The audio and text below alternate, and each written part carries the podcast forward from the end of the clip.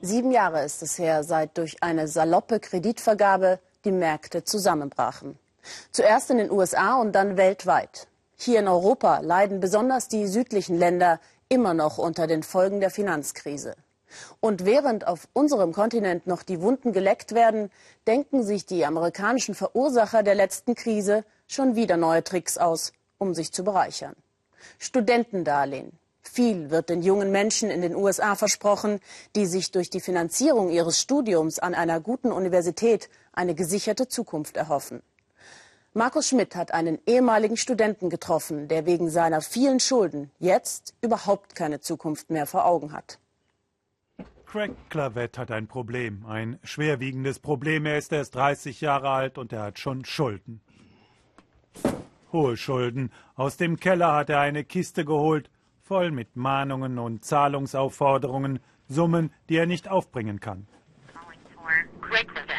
Täglich rufen ihn die Inkasso-Unternehmen an und machen Druck. Craig hat über 200.000 Dollar Schulden, weil er studiert hat an einer sogenannten For-Profit School, einer kommerziellen Universität, die Geld mit Studenten verdient. Die haben mir gesagt, das Ganze wird teuer für dich, aber es ist die Sache wert. Mit der Ausbildung bekommst du sicherlich einen guten Job und damit kannst du dann deine Schulden zurückbezahlen.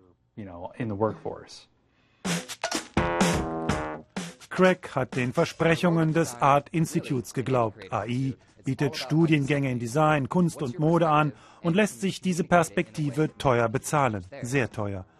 Zur Finanzierung vermittelt AI Kredite an die Studenten, öffentlich garantierte von der Regierung und private von Banken. Als Craig mit 20 unterschrieb, glaubte er genau das Richtige zu tun. It might just change your perspective. They definitely sugarcoated it when uh, they were telling me about it. Die haben mich da hineingeredet und das Ganze noch mit einem extra Zuckerguss versehen. Ist Craig nur ein dummer Junge, selber schuld, oder steckt da System hinter? Wir sind in Boston bei der juristischen Beratungsstelle. Hier arbeitet die Rechtsanwältin Tobil Merrill. Sie kennt viele Fälle von Studenten, die sich ausgenommen fühlen. Sie vermutet, dass die privaten kommerziellen Universitäten ganz gezielt vorgehen. Das Geschäftsmodell zielt auf Menschen, die nicht sofort merken, dass sie ausgenommen werden sollen, auf solche mit geringen Einkommen, auf Leute, die verzweifelt versuchen, ihr Leben zu verbessern. Wir haben hier in Boston ein Art Institute und ich kenne eine ganze Reihe von Leuten, die sich dort hoch verschuldet haben und schreckliche Erfahrungen gemacht haben. Das Art Institute wird betrieben von dem privaten Unternehmen Education Management Corporation EDMC.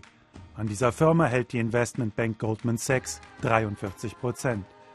EDMC ist mit über 100 Standorten der zweitgrößte Anbieter von kommerziellen Universitäten in den USA mit über 100.000 Studenten. Diese werden mit Milliarden staatlich subventioniert. Das kleine Städtchen Torrington nahe New York Hierhin ist Craig nach seinem Bachelor in Media und Design zurückgezogen. Er lebt wieder bei seiner Mutter.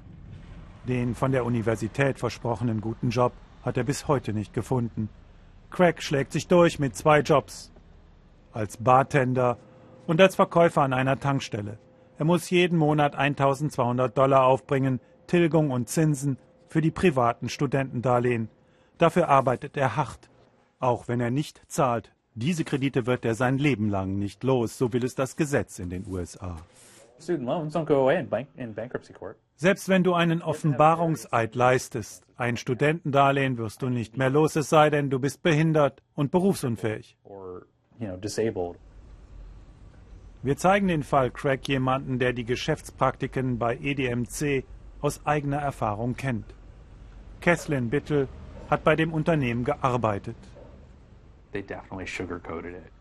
Sie hat rekrutiert, als Werberin die Studenten zur Unterschrift bewegt und betreut. Und sie bereut es bis heute.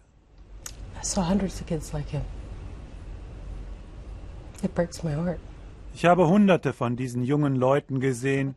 Es bricht mir das Herz, was die mit denen machen, ist so falsch. Was Greg hier berichtet hat, habe ich hunderte von Malen erlebt. Ich war dabei. Sie stehlen diesen jungen Leuten ihre Zukunft. Sie versprechen ihnen das Blaue vom Himmel und geben ihnen nichts außer Schulden. Ausbeutung in diesen Universitäten? Die Eigentümer von AI schreiben uns, die Vorwürfe bezögen sich auf die Vergangenheit. Die Wirklichkeit heute sehe anders aus. Und auf der Webseite versichert der Vorstandsvorsitzende, wir halten uns in unserer Geschäftspolitik an die Gesetze und Vorschriften von Bund und Bundesstaaten. Kathleen mag den Beteuerungen nicht glauben. Um an die staatlichen Fördergelder zu kommen, die öffentlichen Studentenkredite, habe das Unternehmen Zahlen frisiert. Das mache sie heute noch wütend. Ich musste die Erfolgszahlen fälschen. Alles drehte sich nur um Geld. Denen ging es nicht um eine gute Ausbildung. Schwere Vorwürfe einer Kronzeugin, deren Aussage inzwischen die Justizbehörden beschäftigt. Staatsanwälte wie Glenn Kaplan fordern von EDMC gerichtlich die staatlichen Subventionen zurück. Es geht um Studentenkredite in Höhe von 11 Milliarden US-Dollar. Das Unternehmen nennt diese Verfahren substanzlos. Wir ermitteln und überprüfen sorgfältig die Anschuldigungen und Beschwerden. Übrigens, Darlehen, wie sie Craig in Boston unterschrieben hat, sind von den Darlehensgebern längst weitergereicht worden. Sie sind zusammen mit vielen, vielen anderen Studentendarlehen als Sicherheiten in Wertpapiere verpackt und als Asset-Backed Security beispielsweise an die Hypo Real Estate nach Deutschland weiterverkauft worden.